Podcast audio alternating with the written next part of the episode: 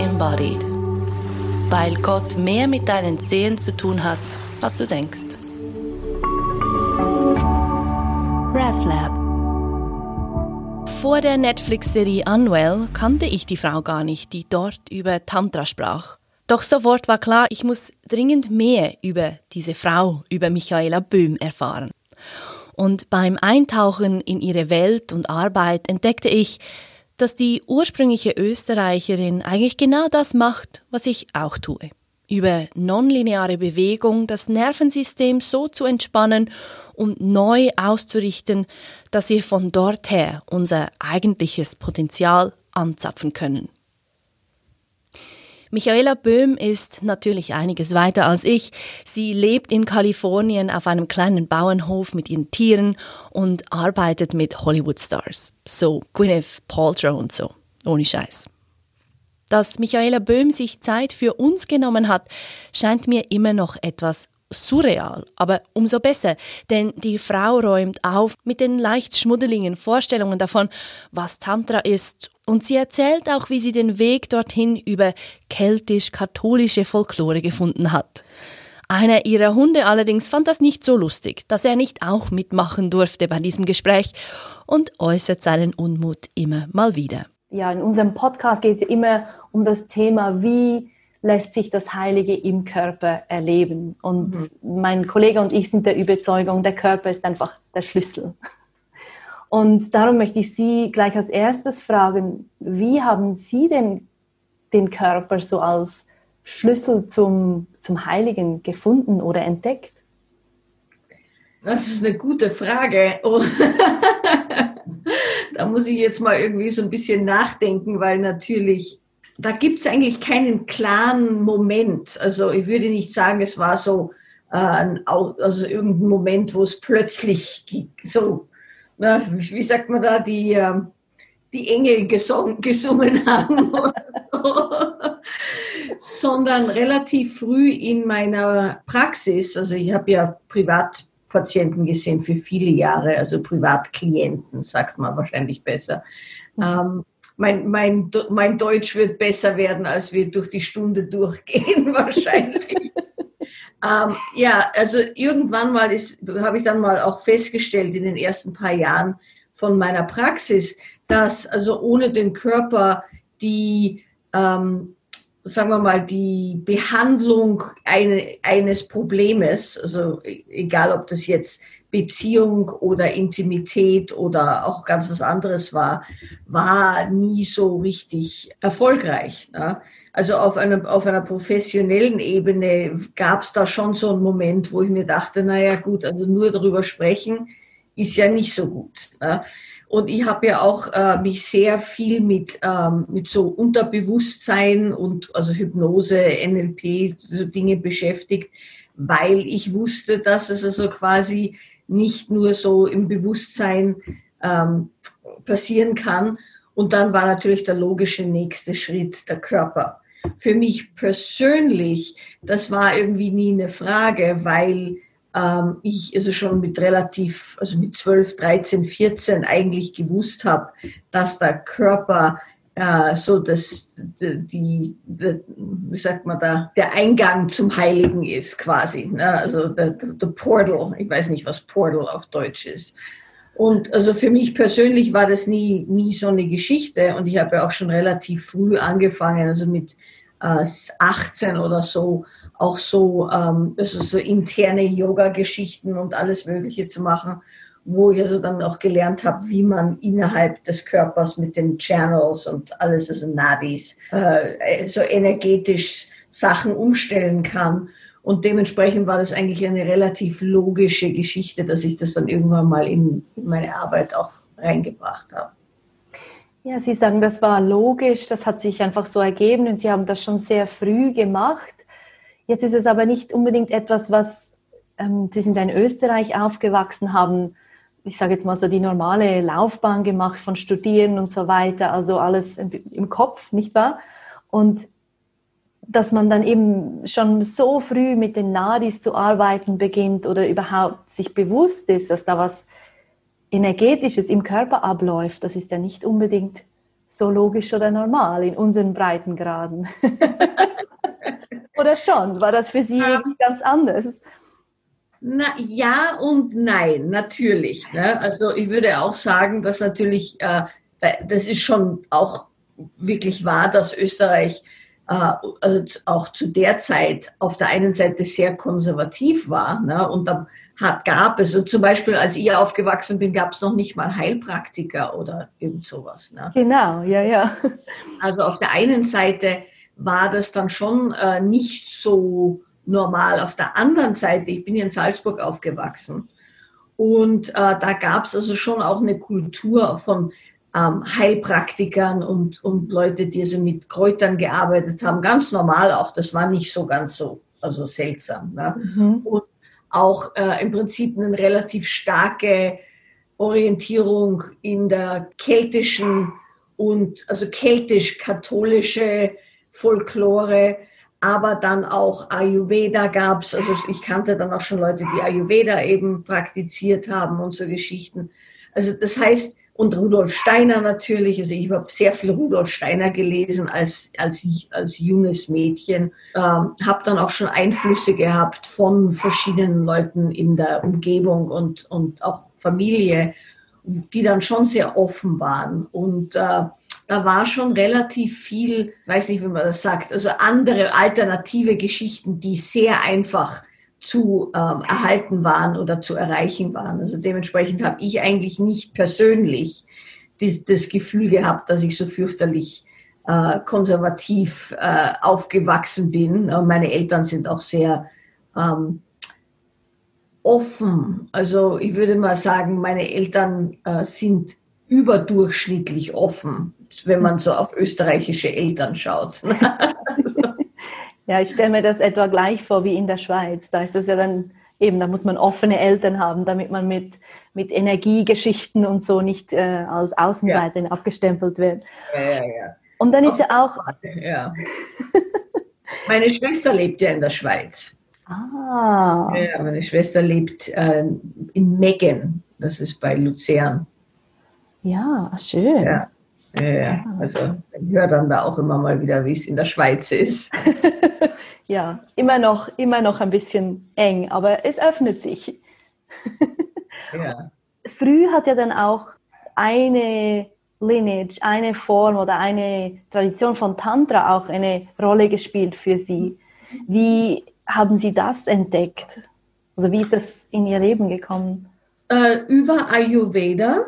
Also ich habe angefangen, ich war sehr, sehr interessiert an, ähm, an Kräuterheilung im Prinzip. Also äh, Kräuterheilung, Kräutersammeln, alles, was damit zu tun hat. Sehr daran, äh, also mich sehr damit beschäftigt, mit so Geschichten wie ähm, Kraftfelder. Ich war sehr daran also be beschäftigt und, und äh, dann auch immer darüber gelesen, wie, welche Kräuter wo wachsen und wo das beste Wasser ist und natürlich Pilze und alles Mögliche. Mhm. mein, mein, Vater war ein sehr großer Pilzsammler auch. Der wusste auch sehr viel über Pilze. Also dementsprechend habe ich sehr früh angefangen, mich um solche Dinge zu äh, beschäftigen und bin dann also von der quasi ähm, europäischen Kräuterkunde zur ayurvedischen Kräuterkunde und dann von der ayurvedischen Kräuterkunde so mehr in die ähm, also tantrische Geschichte, wo also Kräuter, Sammeln von Kräutern, Kochen. Und da habe ich angefangen, eben mich äh, sehr damit zu interessieren, wie man quasi den gesamten Körper und auch also ganz natürliche jeden Tag äh, Geschichten, also was, wie man Tee macht oder wie man irgendwie so den, die Terrasse fegt, äh, wie das dann auch quasi heilig sein kann. Und dementsprechend ähm, hat das eigentlich schon relativ früh angefangen. Und dann, als ich ähm, angefangen habe zu studieren, ist es dann auch sehr parallel gelaufen, weil ich draufgekommen bin, dass natürlich also da im westlichen und im östlichen sehr viele, also so, wie sagt man, Overlap, ähm, Überschneidungen. Überschneidung gibt. Ne? Ja. Und da war ich sehr daran interessiert. Sie sind ja auch durch das Tantra dann jetzt mit dieser Netflix-Serie super bekannt oder noch bekannter geworden, zumindest hier im deutschsprachigen Raum. Ähm, Und würden Sie oder teilen Sie die Definition von Tantra, die in der Serie geteilt wird, oder haben Sie ein bisschen eine andere Definition, was Tantra denn überhaupt ist?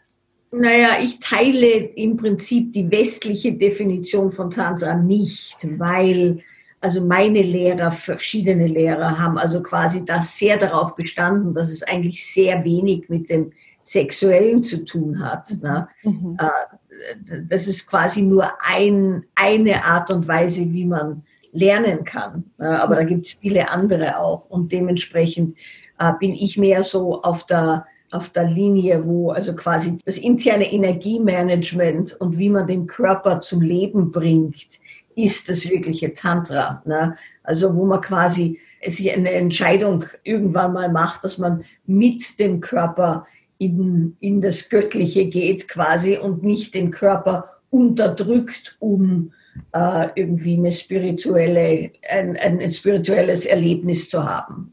Genau. Und das ist für mich die Definition, ist, dass man den, den gesamten Menschen und den gesamten Körper mitnimmt und dass eigentlich im Prinzip alles heilig sein kann oder gar nichts. Ne? so. Das heißt, es ist, es ist nicht das hier ist gut und das hier ist schlecht. Und wenn wir jetzt hier uns hinsetzen und ganz heilig ausschauen, dann sind wir auch heilig. Aber wenn wir die, die, äh, das Geschirr waschen, sind wir nicht heilig. Ne? Also mhm. wenn man das Geschirr waschen nicht auch als äh, was Heiliges sehen kann, dann ist es auch irgendwie nicht so ein lustiges Leben. ja. Also so dieses dieses, ah, wie soll man dem sagen, das, das, das Miteinbeziehen von allem eben und dadurch auch der Sexualität, das ist das Tantra und nicht das Zerstückeln von jetzt übe ich meine Spiritualität und später dann übe ich sie nicht mehr, oder? Genau, mhm. ja. Und wir sind nur äh, spirituell, wenn wir irgendwie die, die richtigen Kleider anhaben und äh, irgendwie auch die richtigen Mantras sprechen oder was auch immer. Ne? Mhm. Also im Prinzip äh, tantrische Prinzipien gibt es in allen Religionen und in allen Philosophien. Äh, und jede der großen Religionen hat quasi eine tantrische äh, Absplittergruppe sozusagen, ne? Sufism, einige, die, die Sophia und koptische Christenphilosophien, in, in, in Buddhismus gibt es ja auch also dann quasi den tantrischen Buddhismus, in Hinduismus gibt es den tantrischen und den klassischen. Also es gibt, gibt in allen, in den allen großen Religionen gibt es also quasi Gruppen, die so durch den Körper, durch die Liebe, Liebe nicht nur im, im interpersonellen, aber auch im, im göttlichen quasi gehen. Und gibt es einen Moment, in dem Ihnen das so aufgegangen ist, in dem sich das so für Sie gezeigt hat oder war das auch eher ein, ein, ein gradueller Prozess? Äh, es war mehr so eine Erkennung, würde ich sagen. Und bei mir hat das ja auch ganz lustig angefangen und auch überhaupt nicht so sehr spirituell im Prinzip. Ich habe, ich glaube mit zwölf oder so, ich kann mich jetzt nicht mehr ganz genau erinnern, ich glaube es war mein zwölfter Geburtstag oder so, habe ich von zwölfter oder vierzehnter ähm, habe ich von einem Onkel, äh, Onkel, also einem Taufpaten, dem mhm. Taufpaten meines Vaters, den ich also Onkel genannt hatte, ne, ähm, habe ich die Nebel von Avalon geschenkt bekommen.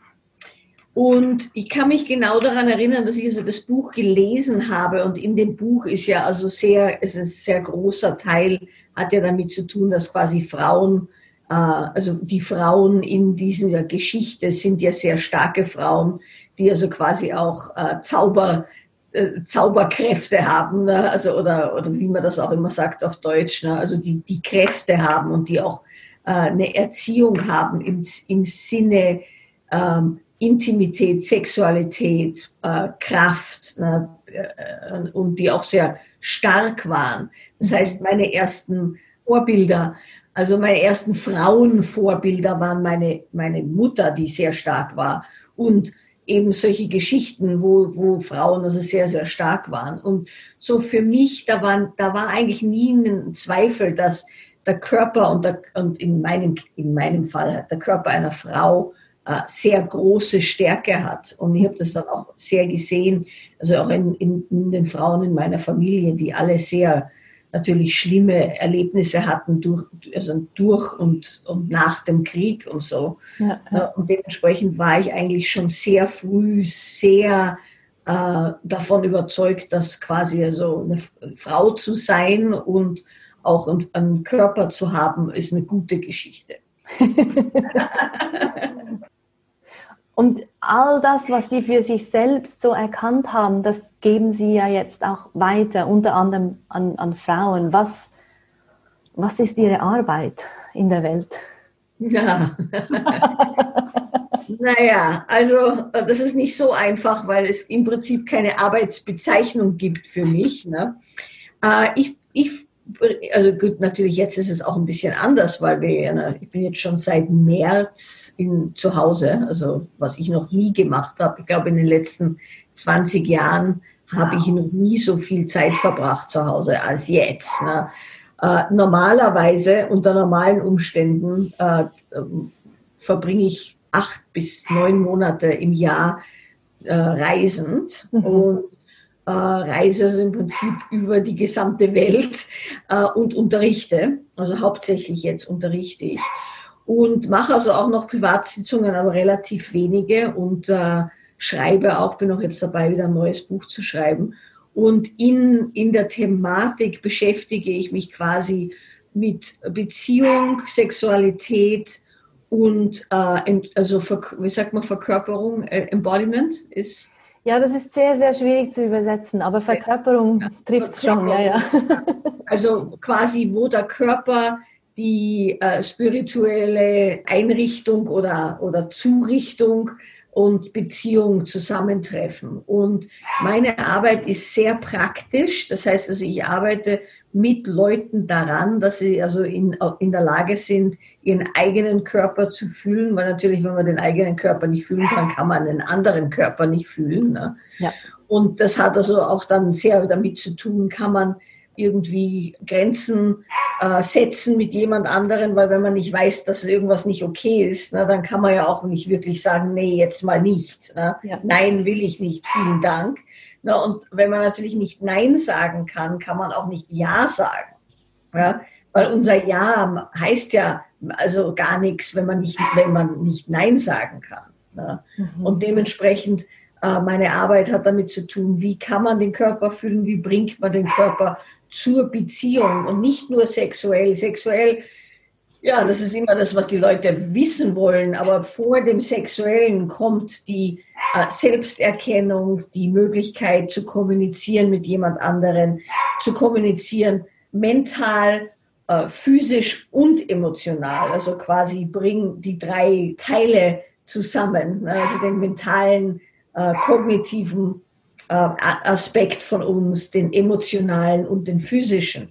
Und wenn die dann alle drei quasi da sind, dann kann man auch mal mit jemand anderem ganz anders umgehen. Und wenn man auch weiß, was, wo was sitzt im Körper und in den, äh, im Gemüt sozusagen, dann kann man auch eine bessere Beziehung haben.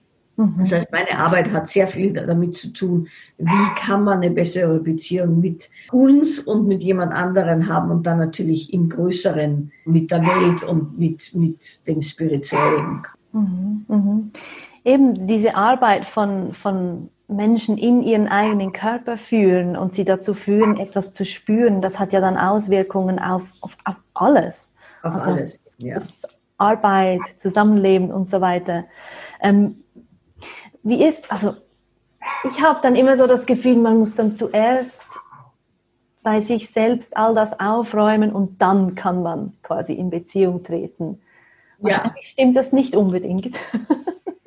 Naja, es wäre schön, aber wenn wir warten, bis wir aufgeräumt sind, werden wir nie in Beziehung sein. Und dementsprechend, also sehr viel meiner Arbeit hat damit zu tun, mit Leuten zu arbeiten, während Dinge schon nicht mehr so okay sind, ne? weil das so funktioniert ja normalerweise. Wir ja. kommen in Beziehung und dann kommen wir drauf, dass wir eigentlich nicht wissen, wie wir in Beziehung sein können. Mhm. Und dann muss man äh, im Prinzip äh, aufräumen ne? und, äh, und Dinge auch mal in eine andere Perspektive nehmen. Und natürlich, da gibt es Leute, die sagen, dass also Beziehung ist im, im Prinzip die, äh, das Vehicle, was heißt Vehicle, die, ähm, das Medium, in, in dem man quasi Beziehung erleben kann, ja. Entwicklung erleben kann, ne? also persönliche Entwicklung erleben kann. Und dann gibt es natürlich Leute, die sagen, man sollte sich als erstes persönlich entwickeln und dann eine Beziehung haben. Und ich glaube, es ist also beides äh, möglich und natürlich passiert es normalerweise, dass Leute in eine Beziehung reingehen und dann draufkommen, dass sie eigentlich im Prinzip nicht wissen, wie man eine gute Beziehung haben kann und dann lernen müssen am Job sozusagen. Ja, aber das Leben ist ja meistens nicht so geordnet, wie unsere Köpfe das gerne hätten. Genau. Ja. genau. Und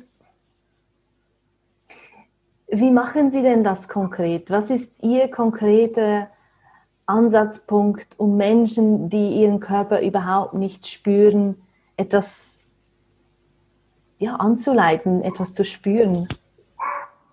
Ähm, ich würde mal sagen, das ist sehr verschieden zwischen Unterrichten, wo ich also große Gruppen unterrichte, und persönlich, also Privatsitzung. Ne? In der Privatsitzung ist es eine ganz andere Geschichte, weil in der Privatsitzung, äh, Privatsitzung kann ich also quasi herausfinden, was genau passiert ist. Wo sind die traumatischen Punkte im Körper? Wo sind Erlebnisse, die jetzt das verhindern, dass jemand sich äh, also auch mal was fühlen kann? Weil hauptsächlich, nicht immer, manchmal ist es also nur schlechte Angewohnheit oder äh, man weiß es nicht, aber hauptsächlich wollen wir ja Dinge nicht fühlen oder nicht verstehen, weil wir frühere Verletzung hatten. Äh, und dementsprechend in einer Privatsitzung ist es also oft so, dass ich mal draufschauen muss, wo waren die Verletzungen und wie haben die Verletzungen. Das könnte physische Verletzung, psychologische Verletzung, emotionelle, spirituelle ne, Verletzung. Mhm. Wo ist das und wo ist also dann das Nichtfühlen eine Lebensart geworden? Also das ist dann sehr, sehr individuell. Wenn es zum Unterrichten kommt, da fangen wir normalerweise an, Leuten beizubringen, wie sie ihren eigenen Körper fühlen können und dann auch zu lernen, wie man die Gefühle in verbale oder, oder kognitive an Ausdruck äh, bringt, damit man das auch kommunizieren kann. Und da gibt es also ganz spezielle, also so Übungen, die ich entwickelt habe, wo die Leute das dann miteinander machen. Und das ist, sind normalerweise sind das dann so ganz viele, also Übungen, die eins nach dem anderen kommen, wo man als erstes fühlt, was, was ist passiert, was drinnen passiert im Körper, dann das lernt zu kommunizieren, dann lernt man, wie man das also auch in jemand anderen feststellen kann.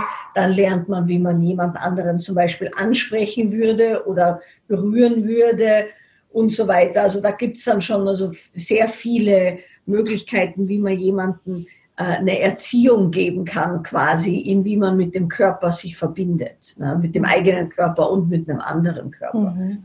Ich habe auch eine Methode entwickelt, das heißt Nonlinear Movement Method ähm, wo also quasi somatisch äh, der Körper trainiert wird und wo man also mit, mit der Hilfe des, ähm, des Nervensystems und äh, Polyvagal, also Polyvagal, also Vagusnerv, Nerv, ähm, dann also auch mal den Körper von alten Spannungsgegenden befreien kann.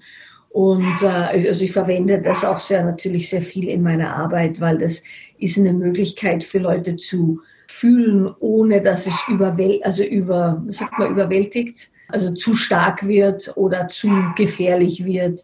Es ist also sehr sicher und sehr sanft und dementsprechend ist es also was, was meist die meisten Leute machen können. Ich habe das ursprünglich entwickelt, als ich in einer Drogenrehabilitation mit Leuten, die sehr, sehr, sehr traumatisiert waren, gearbeitet habe. Und da hat sich das dann herausgestellt, dass das also wirklich eine gute äh, Modalität ist, die man also auch verwenden kann mit Leuten, die sehr, sehr schlimmes Trauma haben. Und dementsprechend äh, verwende ich das auch, habe das auch entwickelt, äh, unterrichte das auch. Gibt es also schon, äh, also momentan gibt es 250 Lehrer. Wir sind gerade dabei, noch weitere 80 auszubilden momentan. Also das heißt, es ist also in, überall äh, gibt es jetzt schon Lehrer, die das dann auch unterrichten. Mhm. Was auch äh, anderen, also auch Therapeuten, Doktoren jetzt schon gelernt haben, was auch sehr gut ist, weil das heißt dann, dass auch so mehr in, also in Ärztepraxisen und so äh, auch mal so ein bisschen auf den Körper und die Seele geschaut wird, was ja auch nicht schlecht ist. Nein, überhaupt nicht, weil oftmals wird das ja eher etwas, etwas oder total vernachlässigt, wenn man wenn man da mit einem großen Trauma kommt, dann muss man darüber sprechen, ganz viel, Medikamente, ja. bla bla, und der Körper, der spielt erstmal keine Rolle. Und dann jene Ansätze, die den Körper mit einbeziehen, sind dann eben eher, sind dann doch auch wieder sehr linear. Und dann nimmt es mich wunder, wie haben Sie entdeckt, dass es eben das Nicht-Lineare ist, was, mhm. was da die Dinge in, in Bewegung bringt? Ja, also ich habe an mir selber experimentiert, sehr viel natürlich über die Jahre.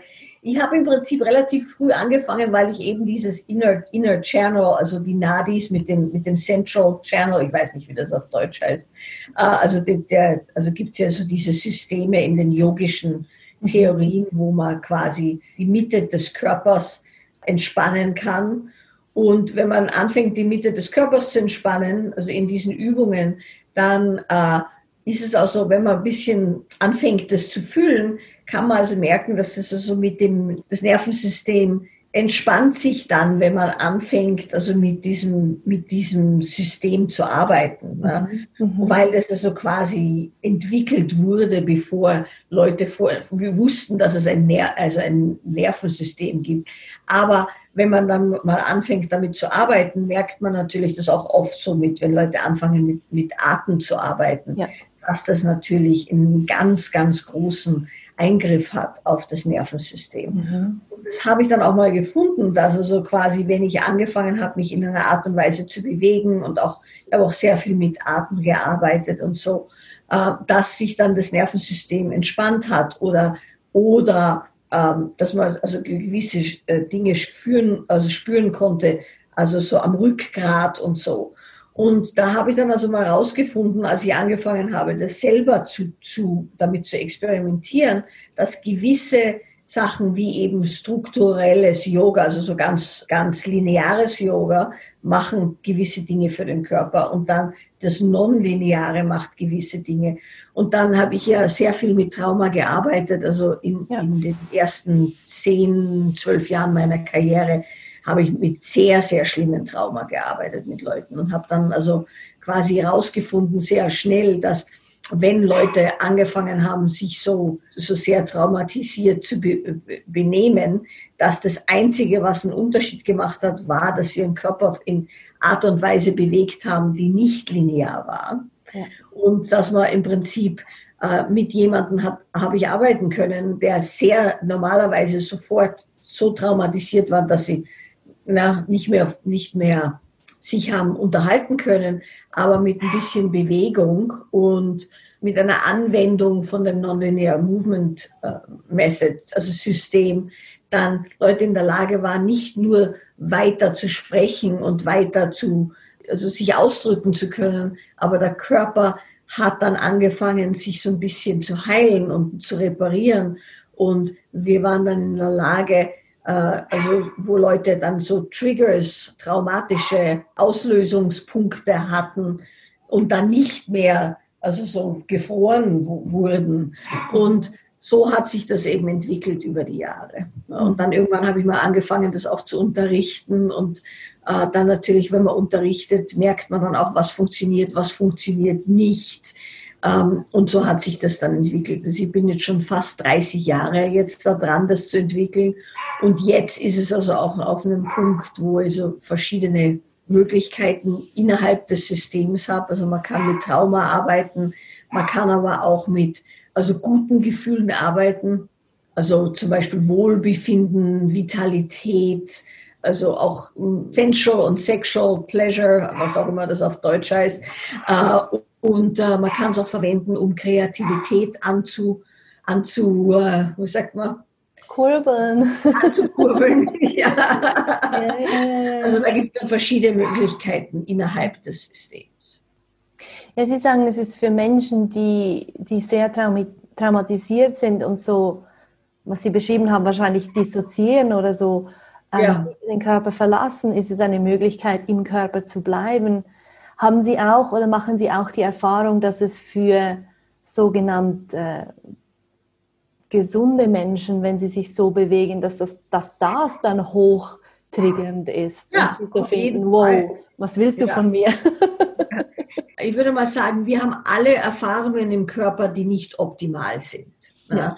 Also man muss nicht traumatisiert sein. Zum Beispiel, ich habe ein sehr nicht traumatisches äh, Leben gehabt ne, mit meinen Eltern. Ich habe unheimlich tolle, sehr, sehr äh, liebende und, und normale, normal in einer guten Art und Weise, normale Eltern. Das heißt, ich habe keine traumatischen Geschichten erlebt als Kind, aber natürlich äh, habe ich traumatische Dinge erlebt, ne, weil Leben ist traumatisch. Ne? Ja, ja. Das heißt, komm nicht von dem Platz auf, oh, um Gottes Willen, also das ist, alles ist so fürchterlich und wir müssen jetzt nur alle heilen, sondern ich komme von dem, von dem tantrischen ähm, äh, Viewpoint, wo man quasi sagt, wenn man den Körper in das Leben einbringt, dann sollte der Körper offen, vital, geschmeidig und stark sein. Und wie macht man den Körper stark und wie macht man den Körper also sehr sensitiv und, und äh, vital.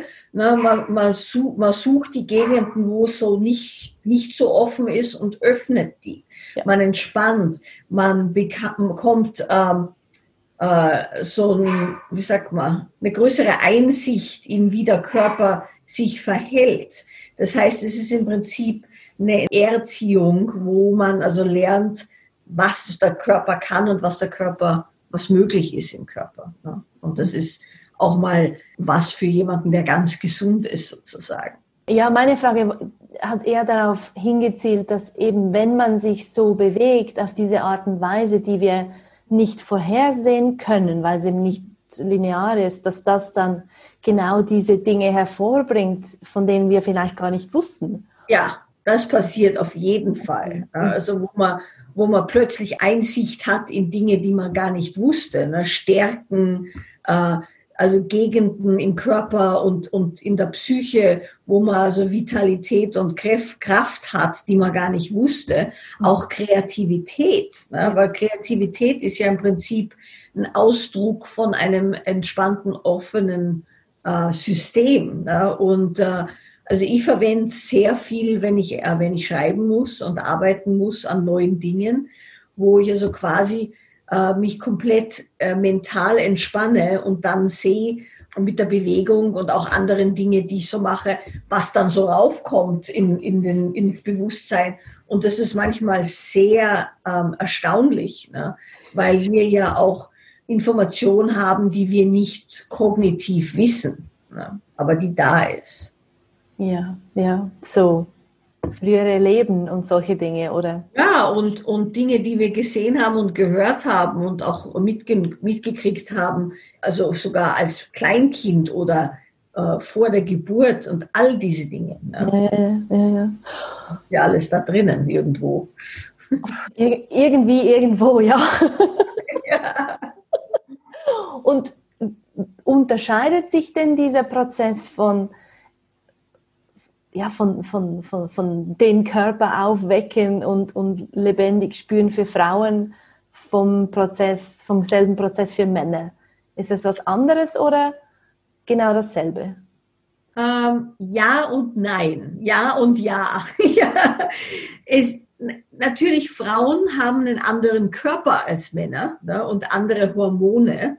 Und äh, andere Anatomie und also nur von einem Körper, also Anatomie und sagen wir mal endokrin, also, also hormonalen, also Make-up sozusagen, haben Frauen natürlich andere Dinge als Männer. Ne? Mhm. Ne? Das heißt, von dem hormonellen, wenn man auf das Hormonelle schaut, haben wir natürlich viel mehr Schwankungen. Ne? Und natürlich innerhalb der Schwankungen, da ist, da ist viel mehr Information positiv und negativ natürlich. Ne? Und äh, das sind äh, große Schwankungen auch in, wie sich unser Körper anfühlt, ja. äh, in unserer, also wie wir uns sexuell ver verhalten oder fühlen, auch ähm, so von dem Emotionalen her. Das heißt, da ist viel mehr Material, dass man, da, wo man damit arbeiten kann quasi. Ja. Äh, und das hat natürlich, also da ist auch sehr viel ähm, Kraft da drinnen, aber kann natürlich auch sehr negativ sein. Das heißt, von einem hormonellen Standpunkt haben Frauen mehr Material, sozusagen. Aber von einem Nervensystemstandpunkt äh, nicht. Ne? Also Männer und Frauen wenn, wenn wir jetzt da drauf schauen, wie das Nervensystem sich verwendet, wenn man auf uh, Sympathetic und Parasympathetic, also wenn man da drauf schaut, also diese Geschichten mit Fight and Flight, also Flucht und Kampf und dann, was heißt das andere? Hier heißt es Feed and Breed sometimes. Ah. Also, also, Essen und uh, sich, sich, vermehren. vermehren. Und ich, wir sagen, so wie ich es gelernt habe, ist Rest and Digest. Rest and Digest, ja, das ist auch, ja genau. Ja, Feed and Breed, Rest and Digest, ja.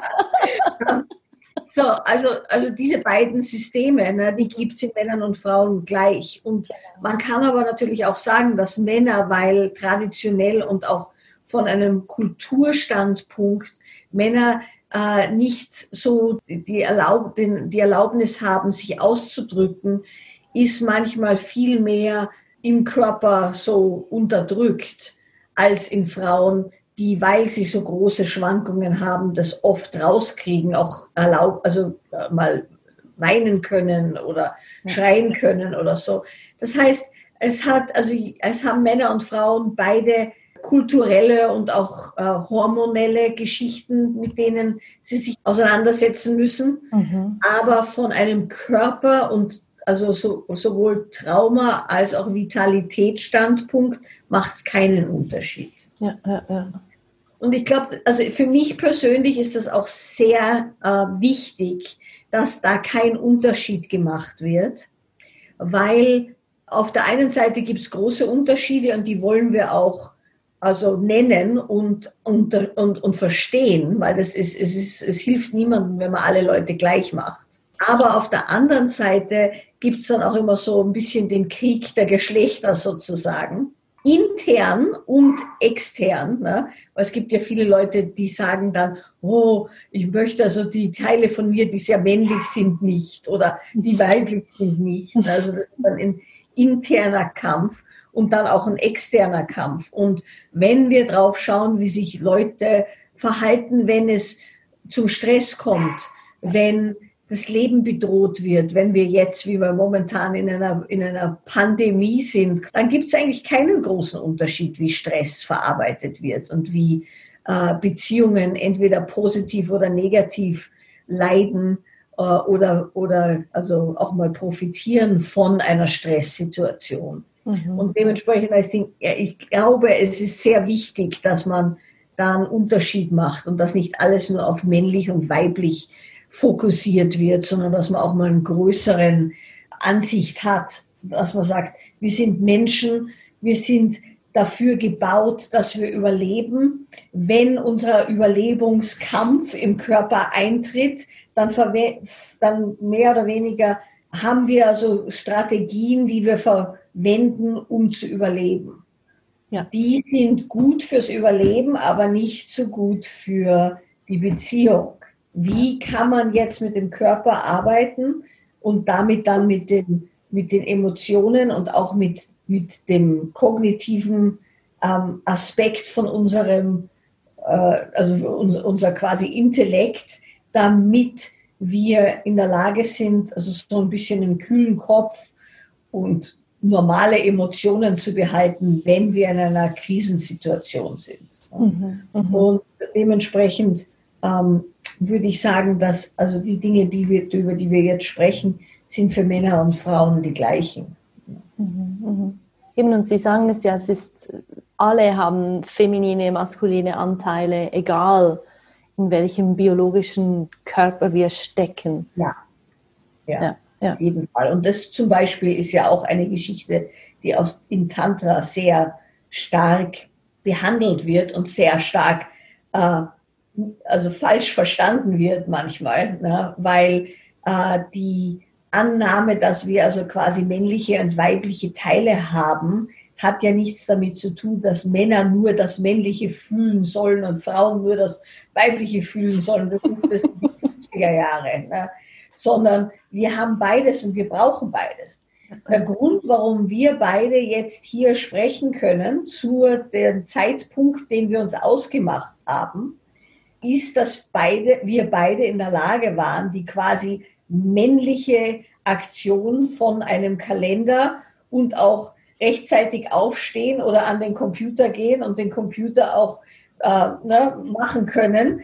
Und dann können wir uns quasi unterhalten. Das ist eine männliche Aktivität, ja, intern männlich. Das heißt, das hat zu tun mit dem Teil von uns, der sich in irgendeiner Weise linear ver, äh, also organisieren kann oder in der Lage ist, einen Termin zu halten. Ne? Und natürlich dann äh, die emotionale oder kreative Unterhaltung ist das Weibliche sozusagen, ne? das Feminine von, dem, von der internen Geschichte. Und man braucht beides. Eine ohne das andere ist irgendwie ein bisschen giftig sozusagen. Ne? Und, und zwar auf beiden Seiten. Ne? Das, das extreme männliche kann sehr negativ sein und das extrem weibliche kann sehr negativ sein. Und in jedem äh, normalen Menschen, der so, so ein bisschen äh, in der Lage ist, beides zu halten, müssen dann beide Seiten kultiviert werden und auch sehr speziell kultiviert werden, damit man keine sozusagen Löcher hat in der Integrität der, des, des, des Menschen.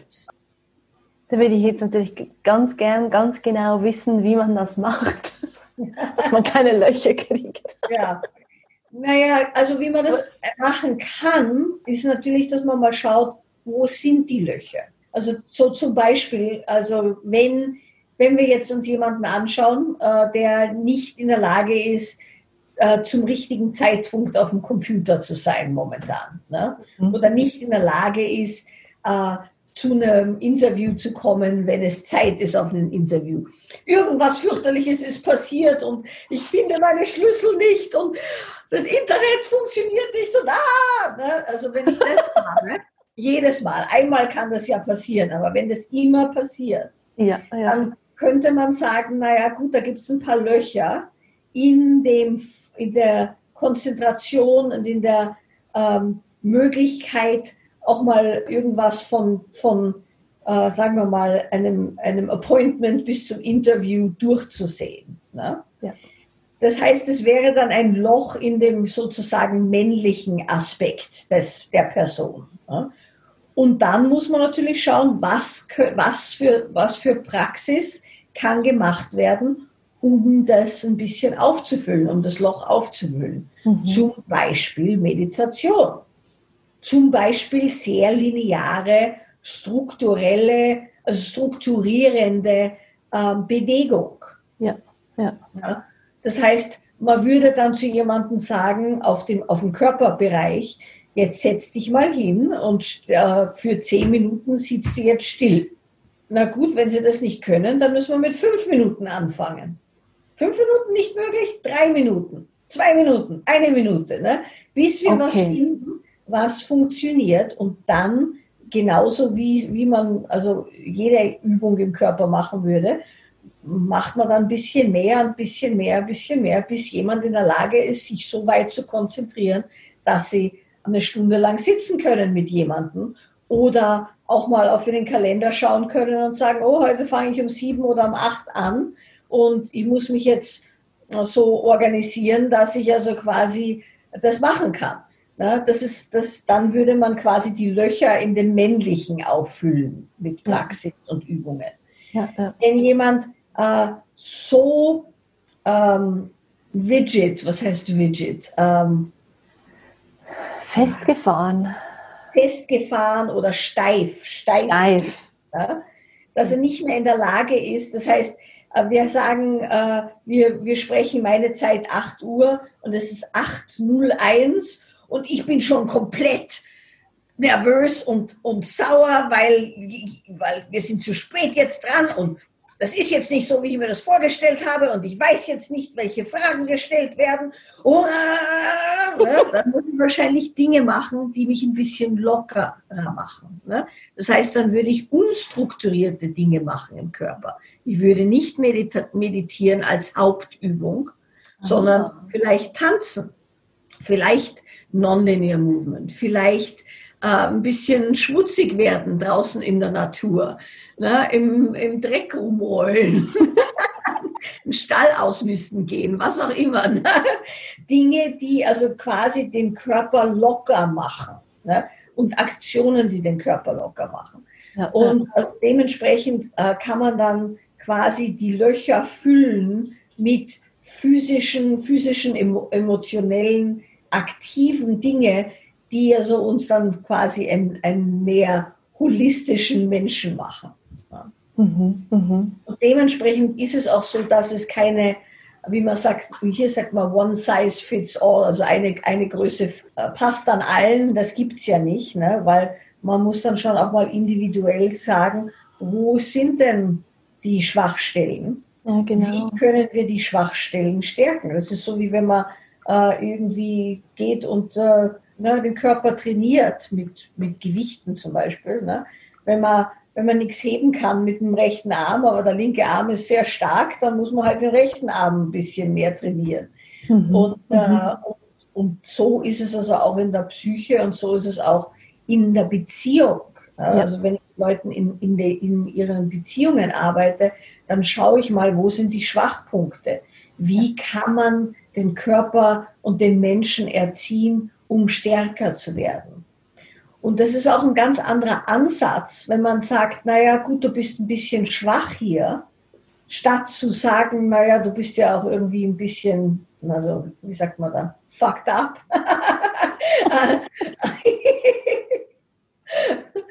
ähm, also, also quasi geschädigt, du bist geschädigt, ne? da ist was falsch mit dir ich sage nie, da ist was falsch, weil da ist ja nichts falsch, sondern Leute haben halt verschiedene Stärke, äh, stärkere Punkte und schwache Punkte. Und normalerweise äh, verbinden wir uns in Beziehung äh, mit unseren schwachsten Punkten. Ja, ja, genau. Normalerweise. Und dementsprechend, wenn man dann die schwachsten Punkte stärken kann, dann wird die Beziehung auch besser, also persönlich und auch interpersonell, weil man dann in der Lage ist, auch also sich an den starken Punkten zu verbinden. Mhm. Vielleicht als letzte Frage für unsere Stunde, die irgendwie schon fast vorbei ist. Was ist Ihr persönliches Üben denn heute? Wie treten Sie immer wieder in Beziehung auch zum Heiligen? Ich habe also, äh, ich bin, ich habe großes Glück in dem Sinne, dass ich in einer Art und Weise wohne und lebe, wo ich im Prinzip mit dem Heiligen des, den ganzen Tag verbunden bin. Ne? Ich wohne auf einem, einem kleinen, ganz kleinen Bauernhof, also einer kleinen Farm. Das heißt, ich habe sehr viele Tiere, ich habe auch ein bisschen Land, ich habe meine, mein eigenes Obst und Gemüse und Avocados und, mm. und Eier und alles Mögliche. Und, äh, und habe auch das, das Leben in einer Art und Weise, wo ich mit der Natur verbunden bin und wo ich in der Lage bin, in meinem eigenen Haus auch mich jeden Tag mit meinem Körper zu beschäftigen. Das heißt, ich mache auch Nonlinear Movement jeden Tag, fange also jeden Tag damit an, bewege meinen Körper äh, entweder draußen in Natur oder mit Musik. Dann äh, habe ich also so ein paar, äh, sag mal, Rituals, äh, Rituale, also unter anderem meine erste Tasse Tee. Ich habe so einen Teetisch, wo, wo ich sehe, wie die Sonne aufgeht. Das heißt, ich stehe auf, bevor die Sonne aufgeht. Und ich habe meinen ersten, meine erste Tasse Tee, als die Sonne aufgeht, schreibe dann dort auch ein bisschen, äh, habe also so meine verschiedenen Rituale, dann gehe raus, bewege meinen Körper, dann verbinde ich mich mit der Natur, verbinde mich mit meinen äh, Tieren und dann fange ich zum Arbeiten an. Das heißt, ich habe im Prinzip ein Leben, wo ich nicht vergesse, also auch wenn es mal sehr, es ist auch momentan sehr voll und sehr äh, stressgefüllt natürlich, äh, weil ich lebe in Kalifornien und kann nicht ne, das Haus verlassen im Prinzip und kann nicht arbeiten in der Art und Weise, wie ich daran gewohnt bin und kann keine Freunde sehen und so weiter und so weiter. Ne? Mhm. Aber habe im Prinzip alles, was ich brauche, hier und dementsprechend vergesse ich eigentlich nichts. Und ich habe auch, äh, also ich habe auch im ganzen Haus überall so quasi Altare, nicht im, nicht im klassischen katholischen oder, oder christianischen äh, Art und Weise, sondern so mehr in den rituellen, wo ihr so äh, Fotos oder äh, äh, Statuen oder Muscheln oder was auch immer habe, in einer Art und Weise, wo ich hinschauen kann und mich daran erinnere, was mir eigentlich wichtig ist und was, was heilig ist für mich. Mhm. Entsprechend vergesse ich eigentlich nicht so oft. Ich vergesse, aber nicht so oft. und ist das denn auch ein, ein bestimmtes Gefühl im Körper? So dieses Anschauen und, und, und Erkennen? Ja, auf jeden Fall. Ich würde doch sagen, dass das also schon auch im, im Herz, also in dieser Gegend hier, eine Öffnung hat und natürlich dann im, im, im quasi Zwerchfellbauch eine Öffnung hat, wo sich mein Körper entspannt. Ich mache auch sehr viel untertags, also auch wenn ich jetzt, also ich habe heute acht Interviews in einer Reihe. Äh, das heißt, ja, ja, das heißt, ich mache dann also schon auch äh, intern, also ich kann mich nicht sehr viel bewegen natürlich, aber sorgt dann also auch schon, dass mein Körper da noch so ein bisschen auch dabei ist und habe dann auch Dinge in der Früh, also bin extra früh aufgestanden heute, damit mein Körper sich schon bewegt hat, habe dann am Abend auch Dinge, die ich machen kann äh, und dementsprechend funktioniert das dann also schon relativ gut, dass der Körper sich offen anfühlt, ja. das Herz sich offen anfühlt, weil eine Entspannung im Körper ist. Perfekt, so ja. schön. Jetzt müssen wir auch aufhören. Ich weiß, ja. Danke vielmals. ja. RefLab